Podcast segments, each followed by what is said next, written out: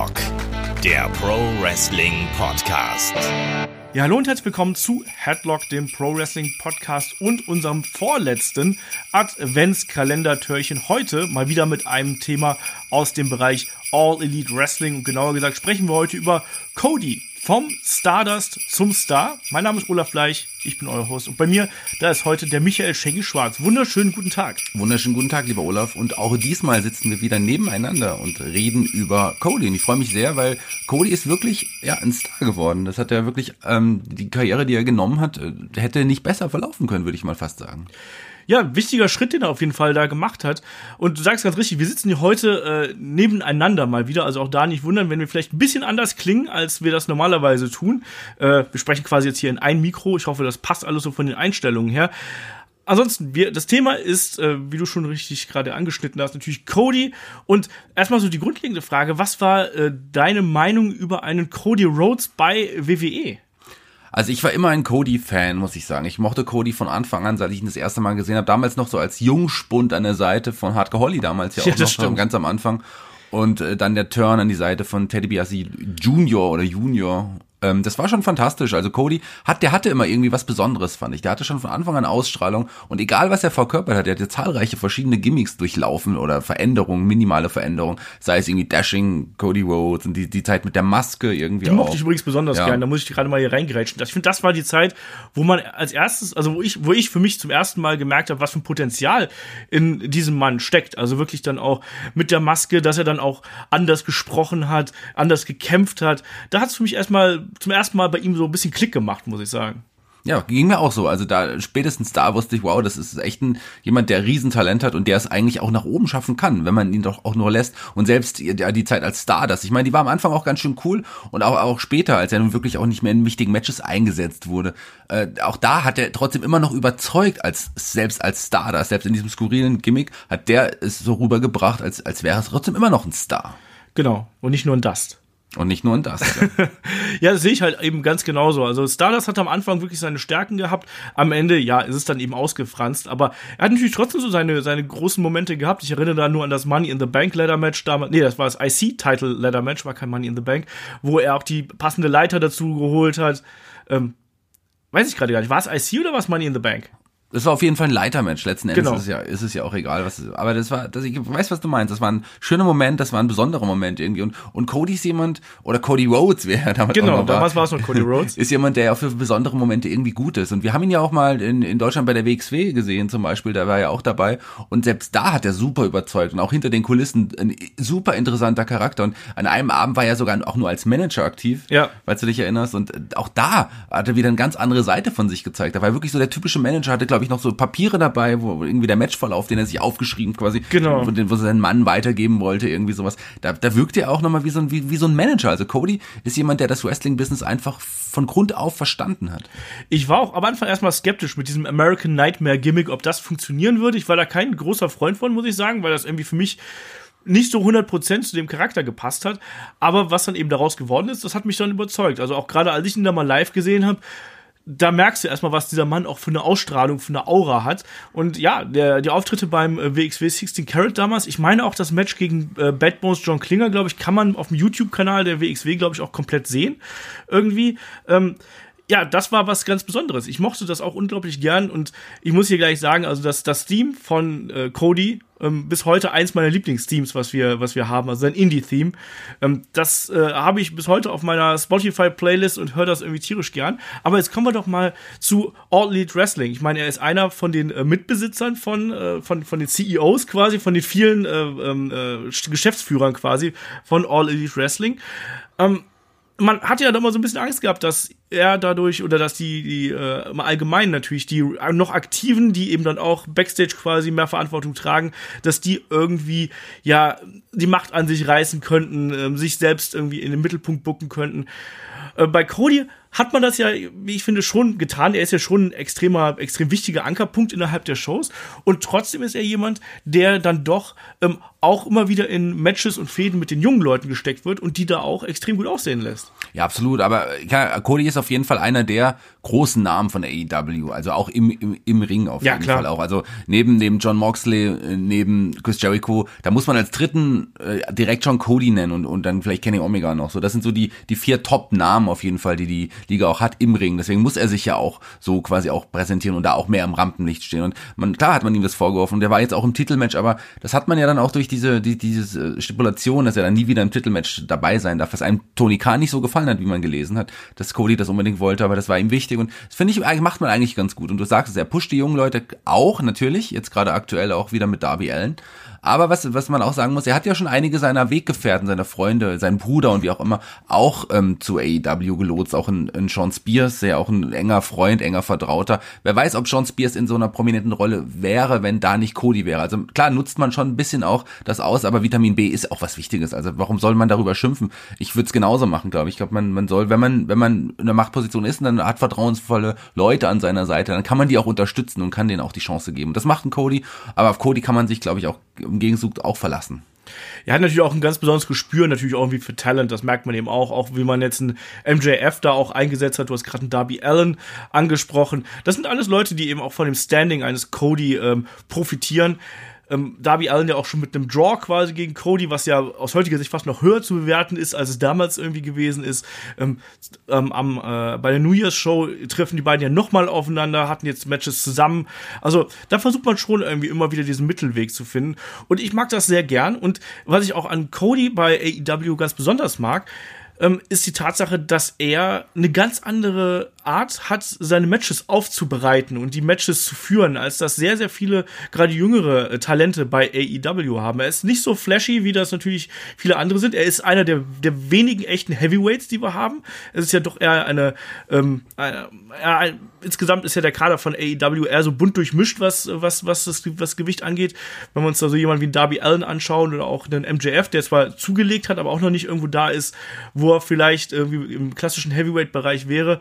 Ähm, er ist ja wirklich jemand, der dann eher dieses Psychologische in die Matches mit reinbringt und dadurch irgendwie äh, wirklich dann auch die Emotionen weckt. Und das habe ich wirklich in dieser, äh, in dieser Form, auch in diesem Jahr, muss ich sagen, sehr, sehr selten gehabt. Also diese Matches gegen äh, seinen Bruder, gegen Dustin Rhodes oder jetzt auch gegen Chris Jericho, das waren Matches, die haben mich einfach komplett mitgenommen und das mochte ich extrem gern bei ihm. Ja, geht mir auch so. Ist natürlich schwierig, einen, einen Cody wirklich als Heavyweight zu bezeichnen, wenn man sich die alten Heavyweights aus den 90ern oder auch 2000 noch kennt. Aber klar, eigentlich im Vergleich zu den vielen anderen bei AEW gehört er eigentlich auch zum Heavyweight-Bereich, aber das ist ja auch, verschwimmt ja auch immer mehr, dieses. Aber was du auch sagst, ähm, da, da stimme ich dir vollkommen zu. Gerade auch die Matchführung. Er hat, Cody hat noch so diesen, diesen Oldschool-Touch auch irgendwie. Irgendwie sind die Matches von Cody auch so ein bisschen oldschool und trotzdem noch modern. Also er hat es wirklich geschafft, die, die alten Traditionen ins, ins neue Wrestling zu übertragen, wie, wie kaum ein zweiter. Und du hast das Match gegen seinen Bruder angesprochen. Das war eines der Highlights in diesem Jahr für, ja. für uns alle, glaube ich. Aber auch, ähm, du hast das, auch die, das, diesen Draw mit Darby Allen angesprochen. Das war so, mit, allein mit diesem Match hat, hat man es geschafft, Darby Allen zum Star aufzubauen. Ja. Zu einem der ja, kleinen Eckpfeiler von AEW. Allein durch dieses Match. Und das ist ähm, Cody im hohen Maße natürlich zu verdanken. Und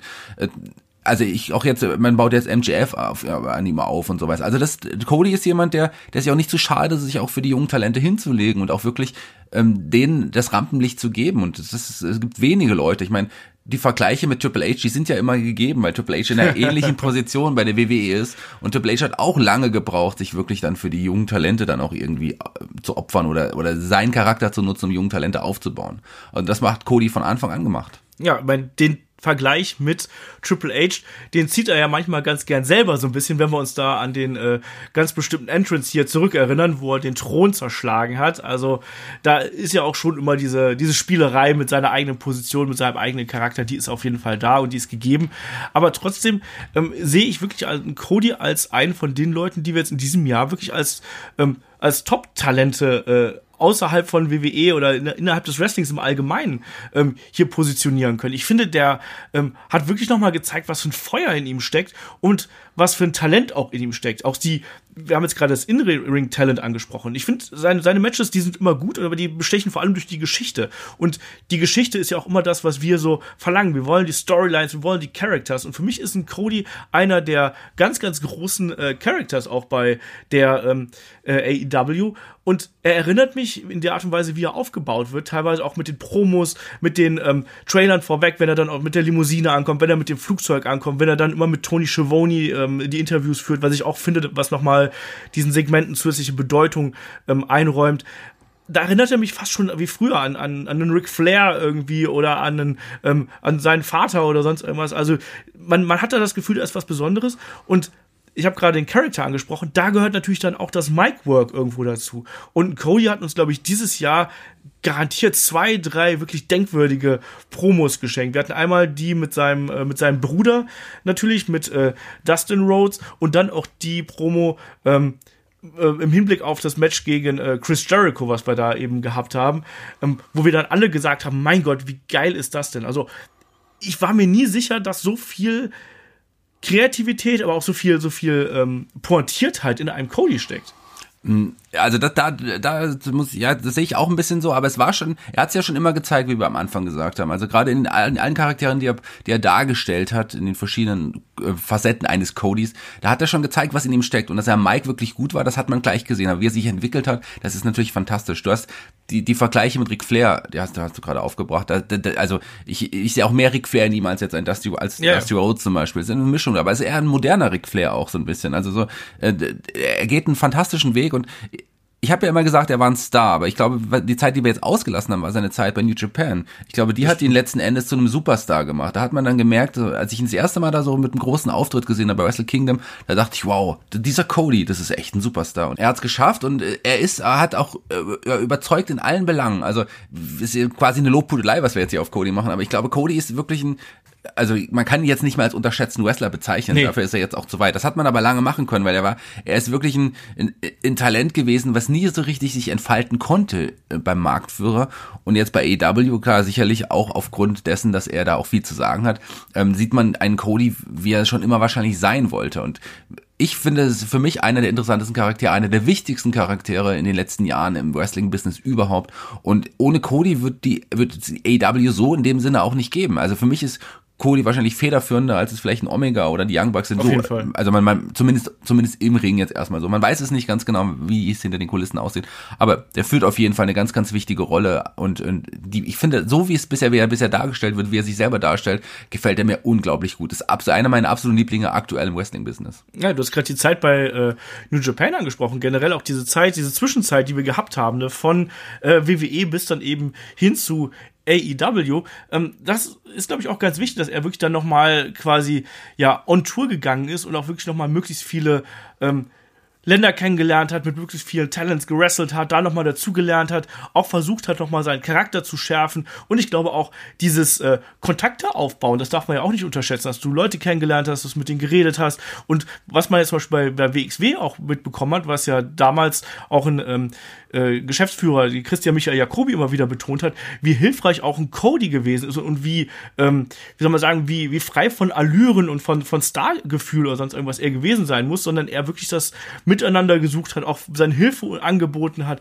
Ich glaube, dass er auch jemand ist, der äh, in der Lage ist, eben ja nicht nur Networking auf geschäftlicher Ebene zu betreiben, sondern eben auch auf persönlicher Ebene. Und das ist eben im Wrestling auch äh, mindestens genauso wichtig wie das, was du eben im Ring machst.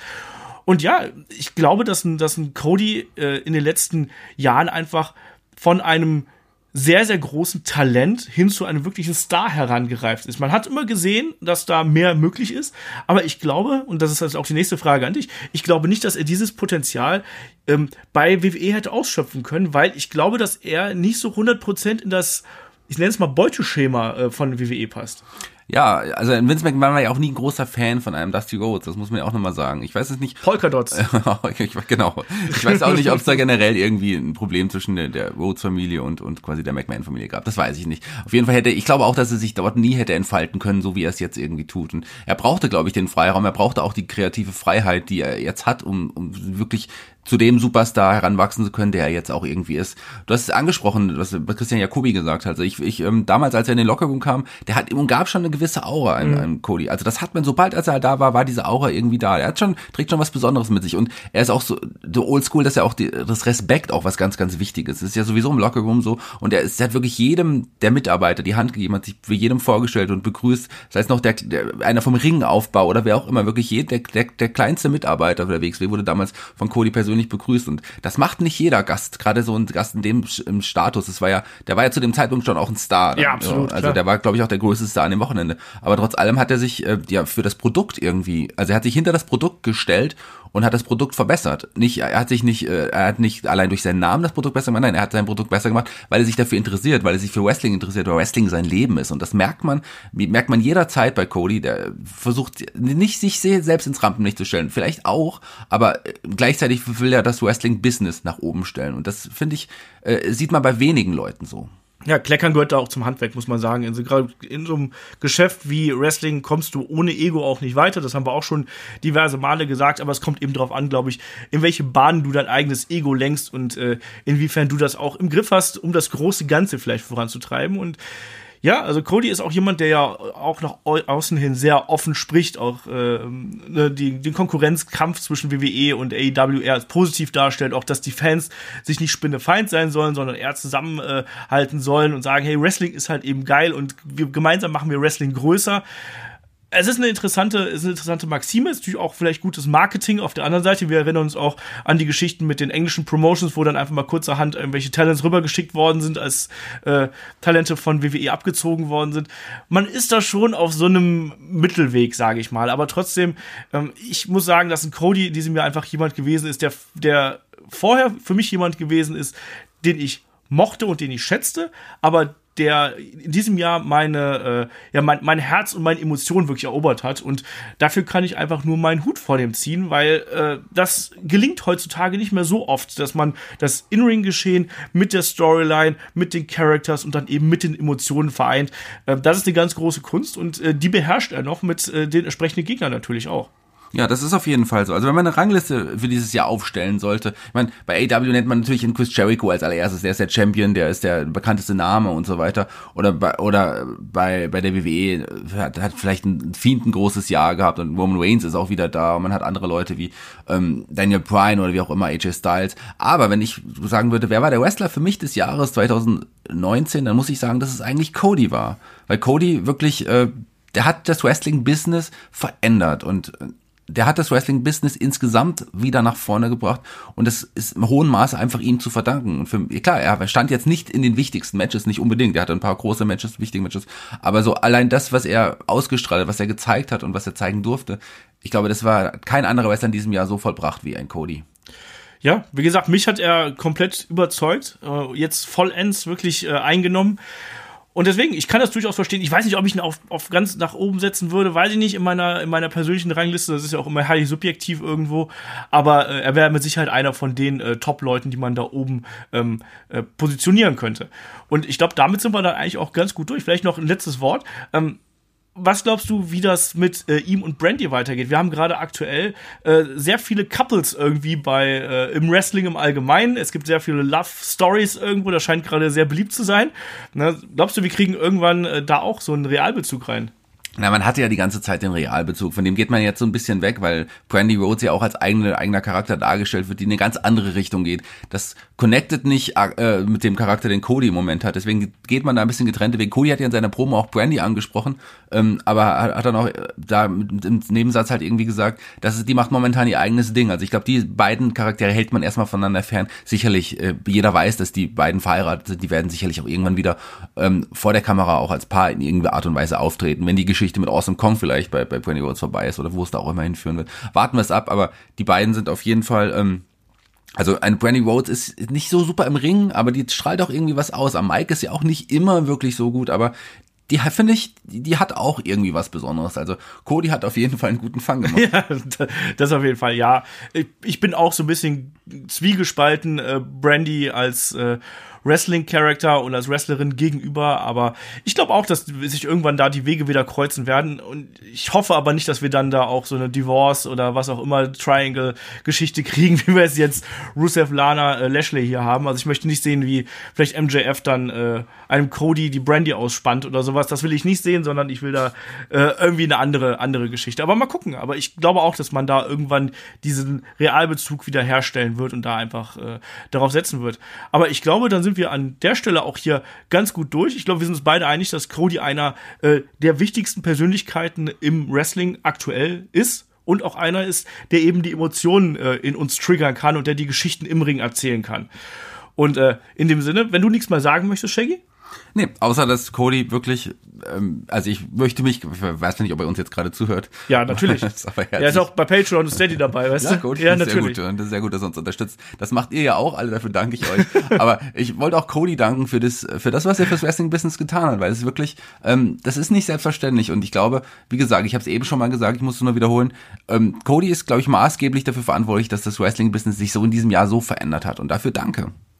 Ja, danke sagen wir auch nochmal hier natürlich euch allen da draußen, weil morgen ist Heiligabend und morgen gibt's dann ja die große, nicht ganz Weihnachtsgala, aber zumindest äh, einen ganz besonderen Podcast, wo wir hier zu fünft am Mikrofon sitzen. Da ist der Shaggy dabei, der Chris, der Kai, der David und meine Wenigkeit. Und wir lassen dann einmal die äh, Lieblingsmomente 2019 Revue passieren auch ein bisschen persönlich, also ganz emotional haben wir es da gesagt, wir wollen da nicht in die Analyse gehen, das machen wir zum späteren Zeitpunkt nochmal, den Rückblick wirklich dann auch ähm, kritisch, sondern da wird es einfach nur äh, pure Emotion geben, worüber haben wir uns gefreut, was fanden wir geil, auch was mochten wir hier bei Headlock am meisten, ähm, also Kleinigkeiten, es wird eine schöne, auch ein bisschen nostalgische Sache, glaube ich, werden. Und da freut euch drauf, das gibt's dann eben morgen zum Heiligabend. Und in dem Sinne kann ich nur sagen, Dankeschön, dass ihr dabei wart. Und bis zum nächsten Mal beim letzten Adventskalendertürchen. Macht's gut, bis dahin. Tschüss. Frohe Weihnachten und jetzt noch schnell Geschenke kaufen.